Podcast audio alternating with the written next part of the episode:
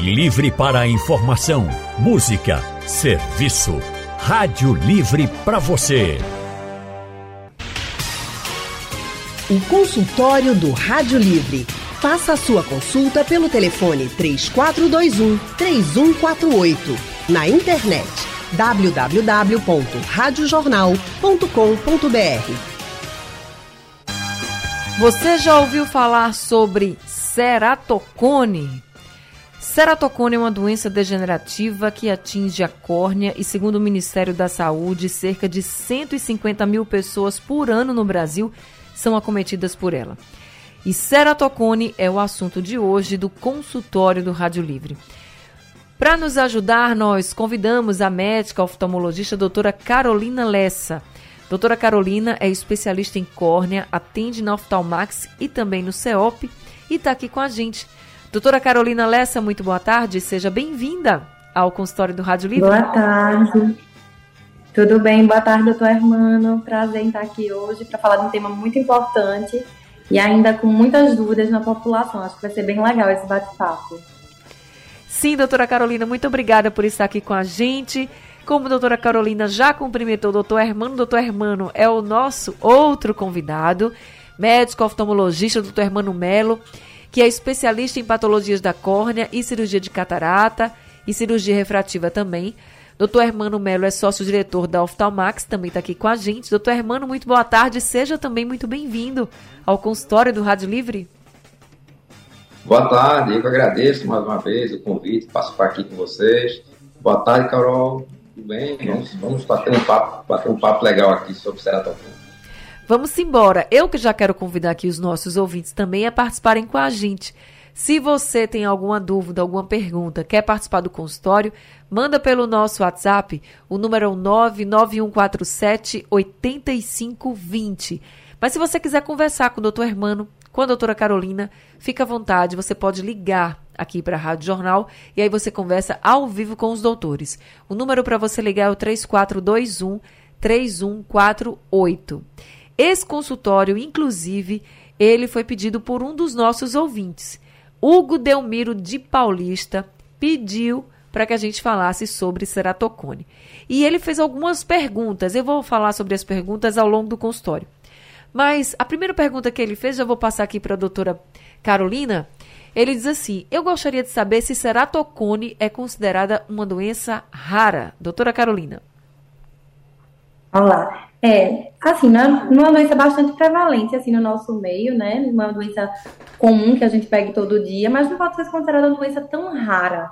Inclusive, com os métodos diagnósticos cada vez mais evoluídos, a gente pega muitos casos. É, principalmente pacientes que nem têm queixa, a gente vê no consultório, vem para consulta de rotina e a gente acaba diagnosticando, até um susto para a família, muitas vezes são crianças ou adolescentes, e não é uma doença tão rara, é uma doença até prevalente aqui no, na oftalmologia.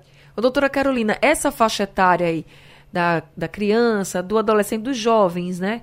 É a faixa etária mais acometida ou não tem muita idade para ceratocone?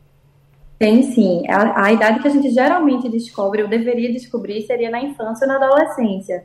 Que aí a gente pega os casos muito no começo e a gente teria como fazer um segmento, um acompanhamento desse paciente na fase muito inicial de ceratocone onde a gente tem uma gama de tratamentos muito grande.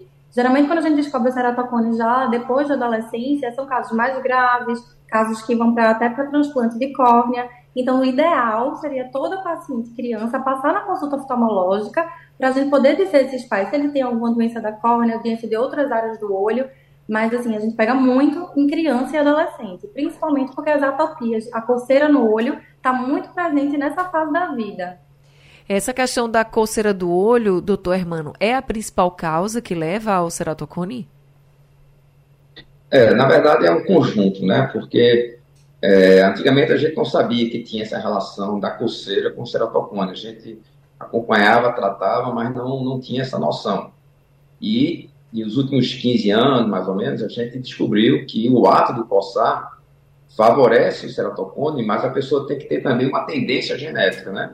Porque a córnea é uma lente natural que a gente tem, essa córnea é feita de colágeno.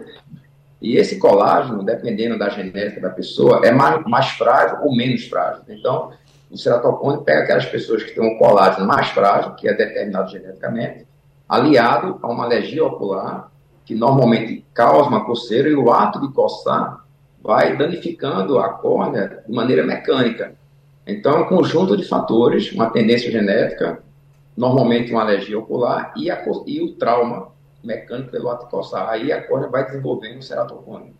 Ô, doutor Hermano, mas tem gente que tem alergias, por exemplo, respiratórias, e por causa disso começa a coçar o olho muito também né? Coça nariz, coça o olho, fica coçando. Isso também é, pode ser considerado uma pessoa que tem essa, esse tipo de alergia, que coça bastante o olho, pode ser considerado assim, ah, você pode ter mais chances de ter um problema como ceratocone? Sim, porque a alergia, ele, é, a pessoa geralmente não é alérgico só em um lugar. Ele é alérgico na respiração, no olho, na pele, ele é alérgico como um todo. Então, é, quem é alérgico, um dos principais sintomas da alergia nos olhos é a coceira. Então, a alergia é coça, coça mesmo. E aí, quem tem uma alergia e começa a coçar o olho, aliado a uma córnea mais frágil, então pode desenvolver ceratocone. É mais comum em criança, como a doutora Carol falou, porque a córnea da criança e do jovem, ela é naturalmente um pouco mais delgada, um pouco mais frágil. No adulto, essa córnea já está um pouco mais enrijecida, um pouco mais dura, mais resistente. Então, por isso que desenvolve mais em criança e adolescente, que a córnea é mais suscetível. Por isso que o, o, cuidado que os pais têm que ter de observar se essa criança está coçando o olho ou não, entendeu?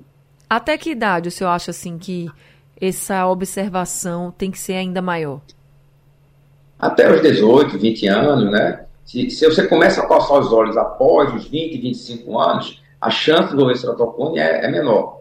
Agora, é, a córnea fica mais resistente mesmo lá pelos 40 anos, 35, Entendi. 40 anos. Então, e geralmente, mesmo quem tem ceratocone, quando chega nessa fase mais avançada, ele não desenvolve mais, ele não, ele não piora, porque a córnea já está mais dura, mais enrijecida, por conta das ações dos raios ultravioleta, que é, promovem um endurecimento, um envelhecimento da córnea, digamos assim.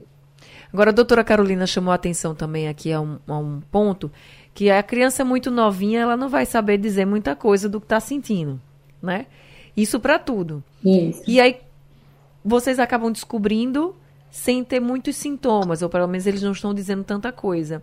O que que faz assim? Tem algo que a gente consegue ver muito claramente que é ceratocone? Como é que vocês conseguem descobrir assim, ó, essa criança já está começando ali com ceratocone? É, geralmente não, não tem uma coisa que os pais vão ver no olho da criança que vai dizer que ele tem ceratocone ou não. Que a gente recebe muito paciente que é, na escola a professora falou que está achando que ele está com dificuldade, porque a criança se adapta muito bem. Se ela não está enxergando muito bem, ela vai se aproximar da TV, ela vai se afastando, ela vai se criando um ambiente favorável para ela. E o ceratocone ainda tem mais uma casca de banana para a gente, para os pais. Geralmente ele é assimétrico. Ele pega mais um olho do que o outro. Uhum. E aí a criança pode estar tá vendo muito bem de um olho e não vai se queixar, porque ela está vendo bem de um olho. Então a gente acaba realmente descobrindo, fazendo uma investigação no consultório, perguntando sobre os hábitos de vida e fazendo é, o exame da gente de refração de ver o grau. Geralmente a gente vai ver que tem uma certa dificuldade ali da gente achar o grau, da criança responder com um dos olhos.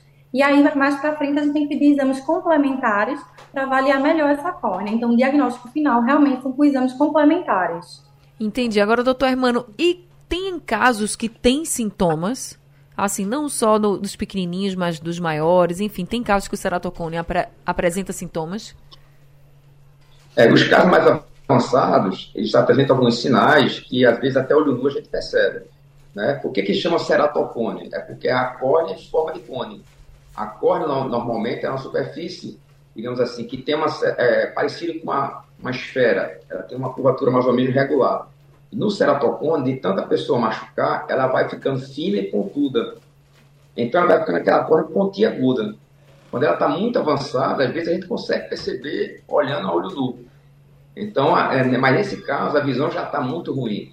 E tem também alguns casos que a pessoa tem a tendência maior o olho ficar lacrimejando, o olho fica mais sensível, o olho mais vermelho, porque é um olho alérgico. Então, lacrimejamento, fotofobia, né, coceira, aquela hora, aquele, aquela, às vezes a pessoa fica fazendo assim, fechando o olho para tentar ver melhor. Então, tudo isso leva a gente a desconfiar. E a dificuldade de achar um grau para aquele olho. Porque o ceratocone não tem um grau exato. O próprio médico às vezes se confunde em achar aquele grau daquele olho, porque é uma, é uma, é uma coisa muito irregular, uma superfície irregular. Então, dificulta bastante até passar o óculos, entendeu? Então, tem algumas coisas que, que, dependendo do estado da doença, é mais evidente ou menos evidente. A doutora Carol está falando do início. Uhum. A criança que é mais difícil a gente perceber. Então, às vezes, muitos casos passam batidos. A gente só descobre, às vezes, na, o paciente já está idoso. Já, às vezes, a gente vai operar a catarata no paciente e descobre que é aquela coletel ceratocone que não desenvolveu muito, por isso que não teve diagnóstico ao longo de toda uma vida. Então, às vezes, acontece isso também. É verdade, doutora Carol, que se a pessoa que tem astigmatismo, por exemplo, começa a ter muitos aumentos do grau, ela também pode, ali pode ser um alerta para, para problemas como ceratocone, isso é verdade ou isso é um mito? Não, é verdade. É, o, o ceratocone é um astigmatismo, né, por definição, irregular e assimétrico. E a característica de progressão, dos critérios até que a gente se baseia para saber se está tendo progressão ou não da doença, é o grau estar tá sempre evoluindo. Então, ele tinha um grau de astigmatismo, daqui a seis meses estava com dois. Então, esse grau aumentando mostra, além, assim, não é quer dizer que todo mundo que tem astigmatismo tem ceratocone, mas os pacientes com ceratocone, eles têm astigmatismo de forma progressiva, que vai piorando. E às vezes, como o doutor Hermano falou, a gente não consegue nem passar o óculos, a gente fica tentando um tempo e não consegue. Esses pacientes não vão conseguir ter uma melhora da qualidade visual com óculos. A gente vai ter que lançar mão de outro tipo de tratamento uma lente de contato rígida ou algumas cirurgias para corrigir esse formato irregular da córnea. Entendi. Eu já tenho ouvinte conosco, Pedro de Boa Viagem está ao telefone. Oi, Pedro, boa tarde, seja bem-vindo. Boa tarde, boa tarde, espero que estejam todos bem. Pode falar, Pedro, espero que você também esteja bem. Obrigado, querida. Veja bem, eu tenho seis e tenho ceratocone. Os meus olhos coçam muito, muito. É, e o médico que me acompanha né, já pediu, pelo amor de Deus, que eu não cortasse tanto. E aí eu quero saber, é, tem, existe alguma coisa que eu possa fazer para evitar ou para diminuir essa coceira nos olhos? Pedro, muito obrigada pela sua pergunta. Doutor Hermano. Sim, é, é, a coceira é fruto de uma reação alérgica.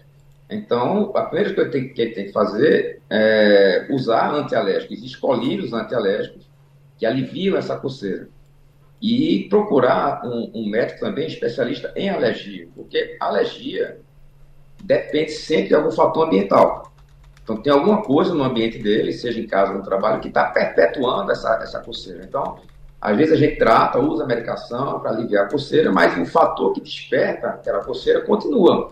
Então, ele não vai ficar bom.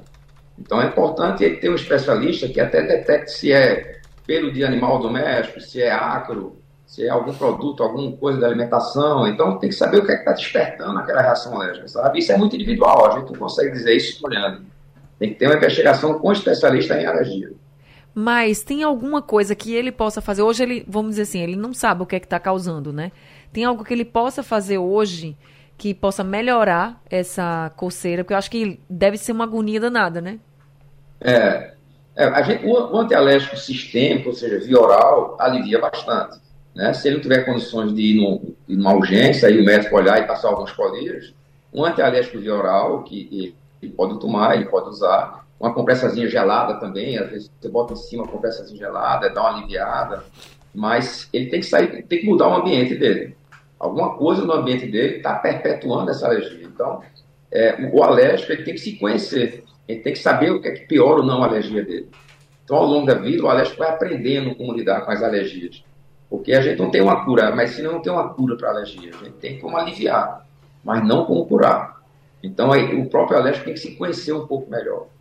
Pedro, então vai fazendo uns testes aí onde você convive. Você vai, já vai percebendo assim, se é na sua casa que coça mais, se é em algum horário, se é no trabalho, enfim, para você poder ir tirando algumas coisas, não sei, mudando alguns hábitos para ver se melhora, entende? E segue aí a orientação do doutor Hermano com relação ao antialérgico. Agora, doutora Carolina, falando em cura, e aí, doutor Hermano falando dessa questão da difícil cura da, da alergia, o Eduardo de Goiânia mandou uma mensagem aqui pra gente pelo nosso WhatsApp. Ele pergunta assim: Esta doença, descobrindo no início, que é o que a senhora está mais defendendo aqui, né? Tem cura? Não, não é uma cura. A gente fala que é uma doença crônica, né? É, eu sempre falo quando eu dou o diagnóstico com meus pacientes, eu falo que a gente iniciou um casamento. Vou ter que ficar pro resto da vida, assim, olhando, tomando conta, olhando às vezes de três em três meses. É, se a gente vê logo no começo que a paciente coça o olho, a gente para o hábito de coçar, esse paciente não evolui, fica bem o resto da vida, não é que ele deixa de ter o ceratocone, ele continua tendo, ele só está estável, ele só não está progredindo. Se o paciente continua progredindo a doença, ou chega em casos mais graves, esse paciente ele vai ter para sempre, mesmo que ele venha fazer um transplante de córnea, ele vai ter que ficar para o resto da vida sendo acompanhado com um especialista de córnea. Entendi, para ver se vai evoluir, se não vai, né, doutor? Tem que ter essa consciência de que Isso. vai precisar estar tá sempre tendo esse acompanhamento. Tá, perfeito. Deixa eu fazer o seguinte, estão chegando aqui umas mensagens pelo nosso WhatsApp, preciso ouvir. Ceratocone é uma doença degenerativa que atinge a córnea e nós estamos conversando com os médicos oftalmologistas, doutor Hermano Melo e doutora Carolina Lessa. A gente tem aqui um áudio enviado pelo nosso WhatsApp da nossa ouvinte Cristina. Então, Cris mandou esse áudio e agora a gente vai ouvir o que, é que ela pergunta. Cris. Boa tarde, meu nome é Cris. Eu queria saber dos doutores o seguinte: eu trabalho no sol e não só no sol, mas fora dele, meus olhos coçam bastante, bastante. Tenho dificuldade de enxergar, mesmo com óculos, né? O óculos ele não aumenta, não aumentou o grau. Eu tenho 48 anos, sendo que coça demais. Aí quando eu me pego, eu já vejo quando está coçando Aí depois ele fica doendo muito, porque eu sou alérgica demais também. Depois eles ficam doendo muito ao redor deles. Eu queria saber dos doutores qual, qual é exatamente o exame que eu faço para saber se eu tenho é, ceratocone. Obrigada, boa tarde. Obrigada, Cris, pela sua pergunta. Doutor Hermano, você pode responder? Sim, o, o melhor exame para avaliar a córnea é o que a gente chama de tomografia computadorizada da córnea ela vai analisar to toda a anatomia da córnea, né? a sua curvatura anterior, a sua curvatura posterior, a sua espessura, que tudo isso é alterado no ceratocone, que é um exame mais detalhado. Mas que se não tiver acesso a uma tomografia, uma topografia, que é um exame um pouco mais simples, também já, já orienta o médico no diagnóstico. Mas é preciso de um exame de imagem, realmente. Né? É óbvio que em alguns casos o médico pode dar, pode dar o diagnóstico mesmo sem esses exames. Mas esses exames são importantes não só para dar o diagnóstico, mas para segmento, para ver se está piorando, se está melhorando. Né? E uma coisa que me chamou a atenção é que ela falou que, que ela trabalha ao sol, Isso. não sei se é na praia. Então o vento ajuda muito a ressecar o olho. E essas coisas às vezes andam muito juntas uma na outra. Alergia e olho seco. Então a gente sempre costuma também lubrificar bem os olhos para diminuir um pouco a, a, a quantidade de alérgenos no olho. Então uma coisa pode piorar a outra, sabe? Então ela, tem que, ela realmente precisa fazer uma avaliação. Pode ser que ela tenha também o ceratocone, mesmo ela não estando naquela idade que o ceratocone costuma aparecer, ela pode estar tendo mais exacerbação do quadro por conta do ambiente dela. Doutor, o senhor falou de dois tipos de exames e eu queria saber se esses exames eles são feitos normalmente nas consultas de rotina. Né? Porque a gente vai para o médico oftalmologista, faz alguns exames. Esses exames específicos, eles são feitos na consulta de rotina ou o médico precisa ver ali algo que peça uma tomografia, por exemplo, ou uma topografia? É, isso depende muito da, da, da, rotina de cada médico, né? Tem médico que é especialista em córnea, como eu, doutor Carol, então a gente geralmente a gente pede mais de rotina uma topografia, para a gente já saber se tem alguma coisa ali. Outros médicos que não trabalham muito com a área de córnea, às vezes só pedem quando sentem aquela necessidade maior. Não é um exame obrigatório, mas cada médico, de acordo com a sua, com a sua quantidade de pacientes que ele atende com essa determinada patologia, ele termina entrando na rotina aqueles exames para fazer já uma prevenção em pacientes novos. Então, depende muito da rotina de cada médico. Não é obrigatório, assim digamos. Entendi. Não é obrigatório, mas é, dependendo da conduta de cada médico, você pode ter uma frequência maior ou menor. Mas seria bom, seria bom sim, pelo menos uma vez fazer isso. Doutora Carolina, outra coisa que me chamou a atenção no áudio da Cristina, né, a Cris, é que ela diz assim: meus olhos doem. E eu queria saber se, por exemplo, a pessoa que tem ceratocone também sente essa dor nos olhos. É, dor é sempre um critério bem subjetivo, né? Mas assim, no caso dela, eu acho que a dor dela está mais associada ao olho seco, como o doutor Hermano falou, para ela trabalhar num ambiente de muito sol, de muito vento.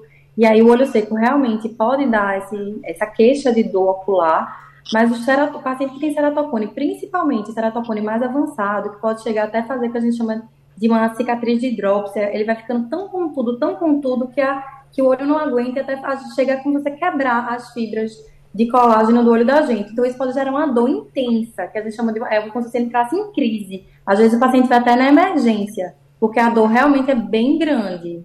Entendi. Doutora Carol, então. Não é o caso dela. O caso dela é uma dor mais leve.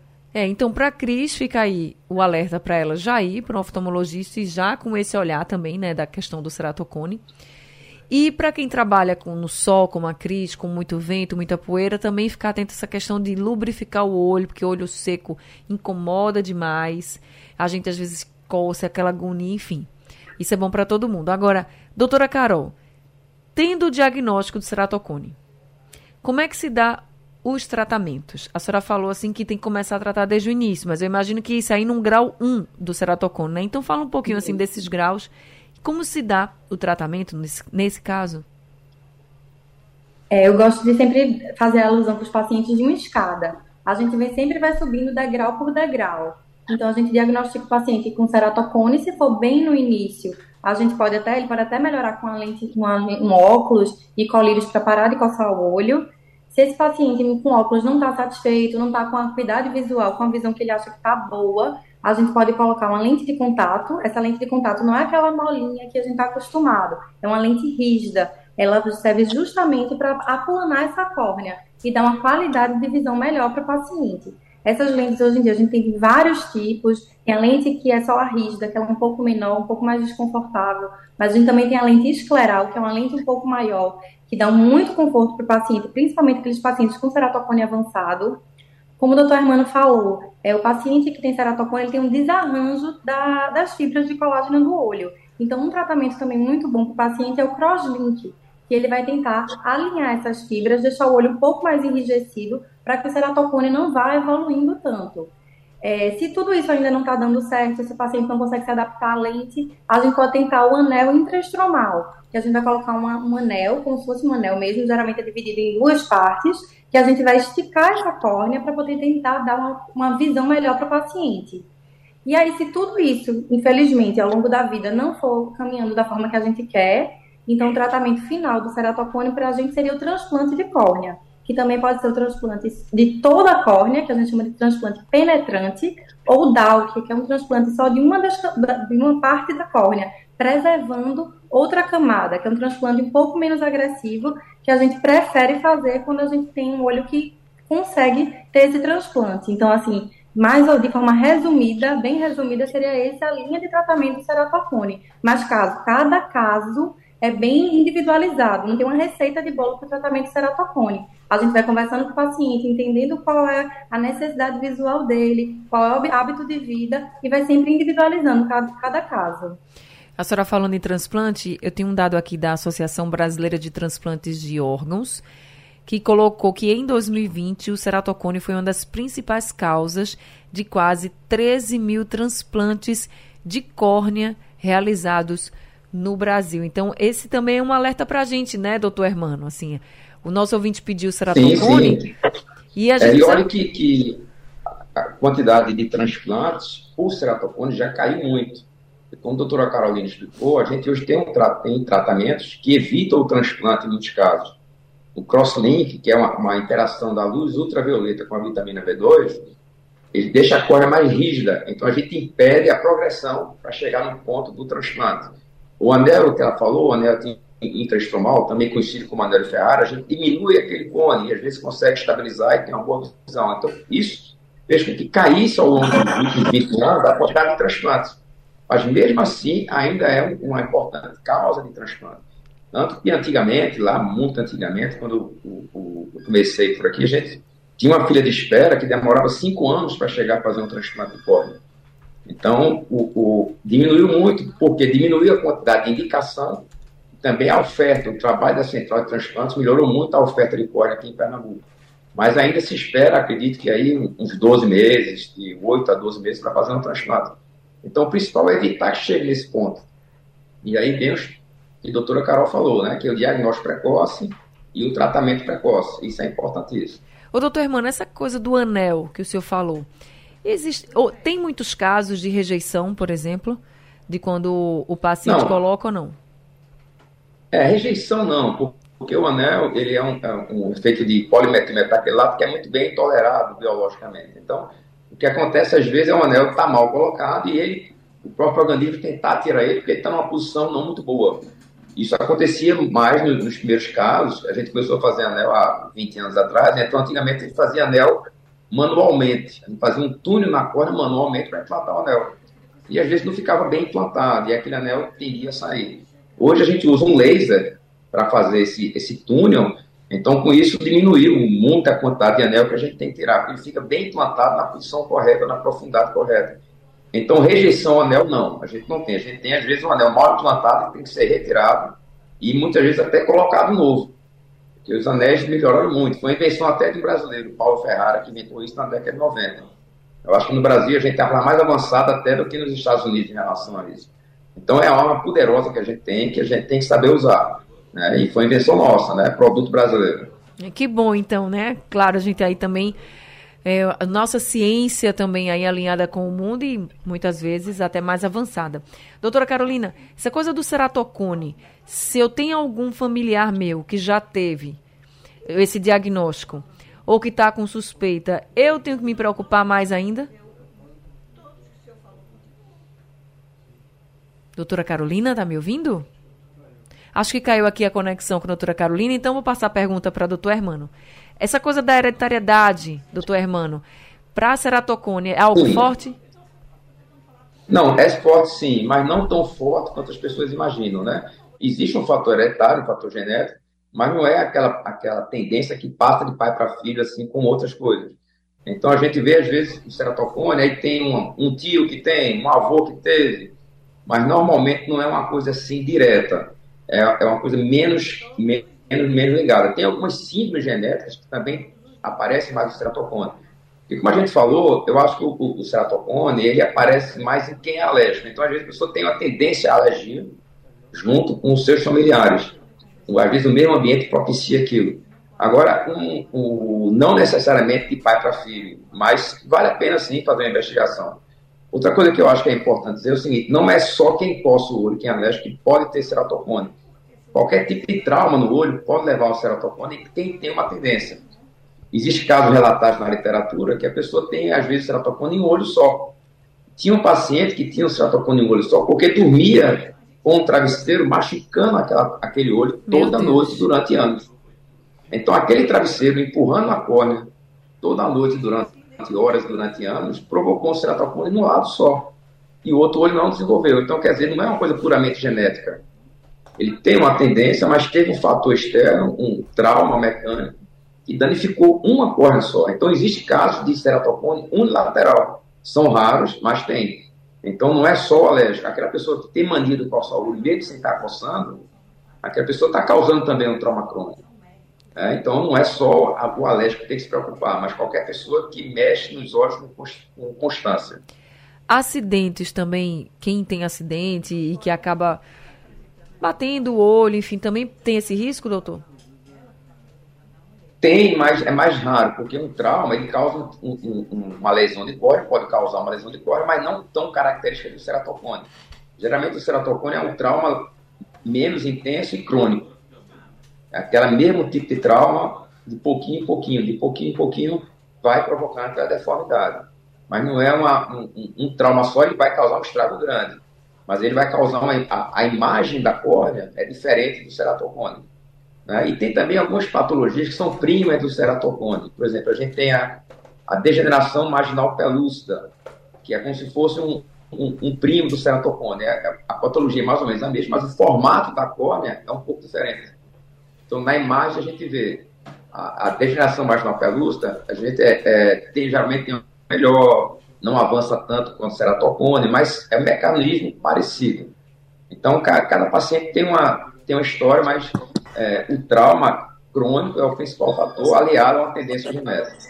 Está de volta, doutora Carol. É, doutora Carolina voltou e chegou também aqui para a gente um áudio do nosso ouvinte Edmilson. Então vamos ouvir o que, é que o Edmilson conta para a gente. Oi, Anne Barreto, boa tarde. Oi, doutores. É, tenho uma dúvida. Certa vez me disseram que devido à coceira exagerada nos meus olhos e à vermelhidão, eu tenho uma conjuntivite alérgica e que é, nunca, nunca fiz qualquer tipo de exame para poder identificar. Apenas olharam para mim e disseram que eu tinha uma conjuntivite alérgica. Ah, eu sempre trabalhei muito com computador desde os 22 anos de idade. Hoje eu tenho 42, continuo na atividade com o computador muita tela, né? Smartphone também. E me pergunto, realmente é um problema de, de, de, de conjuntivite alérgica ou é um tema relacionado ao que eu tenho relacionado ao tema de hoje do consultório? E para tirar essas minhas dúvidas se realmente eu tenho uma conjuntivite alérgica, qual exame eu deveria fazer? Doutora Carol? Oi senhora pode ajudar é, o Edmilson? Ele falou que ele tem um conjuntivite alérgica já diagnosticada. A conjuntivite alérgica a gente consegue dar o diagnóstico no consultório, no exame físico que a gente faz em todos os pacientes. E o tratamento, como o doutor Armando já tinha falado, a gente faz com colírio, um antialérgico, colírio. Às vezes, se a conjuntivite está muito forte, a gente pode lançar mão de corticoides também. É, é, e sempre a gente referencia para algum médico de alergia, para poder ajudar a gente aí nesse controle. Porque a alergia não é só no olho, começa a coçar nariz, começa a coçar a garganta e tudo coça. O paciente coça por inteiro. É, essa dificuldade de visão dele pode ser também por conta da idade. Ele tem 42 anos. Começa a ter uma certa dificuldade de visão de perto, que a gente chama de presbiopia. Então, tem essa dificuldade aí pela idade associada à conjuntivite alérgica, que também essa irritação no olho que ele tá pode deixar a visão mais embaçada, né? A gente tem uma pergunta aqui do Nildo Costa, de Casa Amarela. Ele disse que tinha uma coceira nos olhos muito intensa e vivia nascendo calásio. Aí ele disse: Não fui para o oftalmologista. Me ensinaram a usar shampoo de criança. E acabou com a coceira e o calásio. Poderia perguntar para os doutores que iria acabar né, com essa coceira e o calásio. Aí ele pede para eu perguntar para vocês se essa informação procede. Doutora Carol. É, o, a, quando a gente tem calásio, geralmente porque a, a, gente tem algumas glândulas aqui na pálpebra que elas podem entupir e vão formando esses, essas tumorações, que são os calásios. Esse paciente geralmente tem blefarite, que é uma oleosidade maior dessa região. Então, a higiene da pálpebra com shampoo neutro infantil, compressa de água morna para melhorar, para tirar essa oleosidade, geralmente melhora muito. É o tratamento que a gente orienta muitos dos nossos pacientes a fazer. Então, ele está certo, ele fez tudo direitinho e melhorou. Ah, que bom então. Tá aí então, Nildo, a resposta para você. Eu tenho uma pergunta aqui agora do Lucivaldo. Lucivaldo mandou um áudio pra gente. Vamos ouvir então o que é que ele diz. Boa tarde. Eu sou Lucivaldo, do Alta Conquista. Eu estou cirurgiado de carne crescer no olho. Fiz cirurgia terça-feira. Eu queria saber se prejudica a visão em alguma coisa depois da cirurgia. Tá certo, seu Lucivaldo. Doutor Hermano, o senhor pode responder para ele? Eu não entendi bem. Ele fez cirurgia de quê? Eu não, não De carne crescida no olho. Aí ele pergunta agora se, de, é, se depois dessa cirurgia pode ter algum problema na visão. Não, a carne crescida é o que a gente chama de pterígio, né? que é uma membrana que ela cresce aqui perto da córnea, fica aquela coisa bem visível que chama a atenção das pessoas, fica vermelho, incomoda. Então a cirurgia é, é, é uma raspagemzinha da córnea e depois você dá ou dá uns pontinhos ou usa uma cola, uma membrana para cicatrizar. Se for uma cirurgia, se for uma cirurgia que foi bem sucedida, bem feitinha, que não é uma cirurgia complicada, normalmente ele fica bem e não vai ter problema nenhum por conta disso, né? Apenas tem que lubrificar o olho bastante depois de algum tempo, porque às vezes o olho fica um pouquinho ressecado naquela região onde foi feita a raspagem. Então, uma lubrificação intensa, proteger da luz ultravioleta, que essas canosidades tem muita relação com a exposição à luz solar. Então, essa, essa nossa região aqui, próxima ali do Equador, tem uma incidência bem maior de carne crescida de pterígio que as pessoas que têm menos, menos incidência de luz solar, que das pessoas no sul do país, por exemplo. Então, proteger do sol, lubrificar e acompanhar. Né? Mas não é nada grave e não vai ter nenhum problema por isso, não. A gente está encerrando aqui o consultório sobre ceratocone. Antes de encerrar, deixa eu só fazer uma última pergunta para o doutor Hermano, que chegou aqui de alguns ouvintes. A gente falou que astigmatismo, quando a, gente, quando a pessoa tem astigmatismo e o grau vai se elevando muito rapidamente, já é um alerta. Aí a pergunta aqui na maioria dos casos, é assim, e se eu tiver outro problema, tipo miopia, ou outro problema de visão, e também esse grau fosse elevando, é um alerta para ceratocone? Como foram muitas perguntas sobre esse aspecto, doutor, o que, é que o senhor pode dizer? É, é, é, tem que haver uma diferença entre a miopia mesmo, a miopia que a gente chama axial, aquela que a pessoa tem uma tendência de criança, que quanto mais ela vai crescendo, mais a miopia aumenta, porque à medida que a gente cresce, o olho também cresce. E a miopia é um olho mais longo do que o normal. Então, durante a, a infância, somente na adolescência, né, o estirão do crescimento, o míope ele tende a ter um aumento maior da miopia. É, o astigmatismo ele cresce um pouco menos do que, do que a miopia, mas ele pode modificar também ao longo da vida, mas não tanto quanto a miopia nesse estirão do crescimento. O astigmatismo causa astigmatismo e miopia de maneira secundária, porque a córnea é uma lente. Se essa lente está muito pontuda, deformada, ela gera miopia e gera astigmatismo. Então, às vezes confunde um pouco, mas é, é muito fácil diferenciar. Para a gente que é médico, que tem os, os, exames à mão, é muito fácil diferenciar uma coisa da outra, não é difícil. Então, nem todo mundo que tem miopia estimativa é porque tem ceratocone. Aliás, a maioria não tem ceratocone. Então, não precisa ficar assustado quem tem miopia ou astigmatismo. Apenas uma consulta normal, com um exame de topografia simples, o médico vai distinguir uma coisa da outra. Né? Mas não há motivo de, de, de preocupação, não. Doutor Hermano, muito obrigada por esse consultório de hoje, pelas orientações que o senhor trouxe, sempre nos atendendo aqui no consultório do Rádio Livre. Muito obrigada, viu? Isso. É uma honra para mim, estou sempre à disposição. Muito obrigado. Uma honra para a gente também. Seja sempre muito bem-vindo no consultório. Doutora Carolina Lessa, muito obrigada também por esse consultório de hoje, viu, pelas orientações. Eu acho que ela desconectou. Né? Acho também, acho que caiu. Mas as, o senhor já passou os agradecimentos, todo mundo aqui está ouvindo também. Foi ótima, essa é. dupla foi ótima. E os dois doutores de hoje, doutora Carolina Lessa e também doutor Hermano Melo, atendem lá na Oftalmax. Obrigada a todos os ouvintes que participaram com a gente. Consórcio do Rádio Livre chegando ao fim. O Rádio Livre de hoje também. A produção foi de Gabriela Bento, trabalhos técnicos de Big Alves. Desculpa, Big tá de férias, rapaz. Trabalhos técnicos de José Roberto Camutango, o homem de Camutanga. José Alberto Camutanga, meu querido Sandro Garrido e Edilson Lima aqui nos trabalhos técnicos, dando show esse trio. No apoio Valmelo, a coordenação de jornalismo é de Vitor Tavares, a direção de jornalismo é de Mônica Carvalho. Sugestão ou comentário sobre o programa que você acaba de ouvir, envie para o nosso WhatsApp 99147 8520.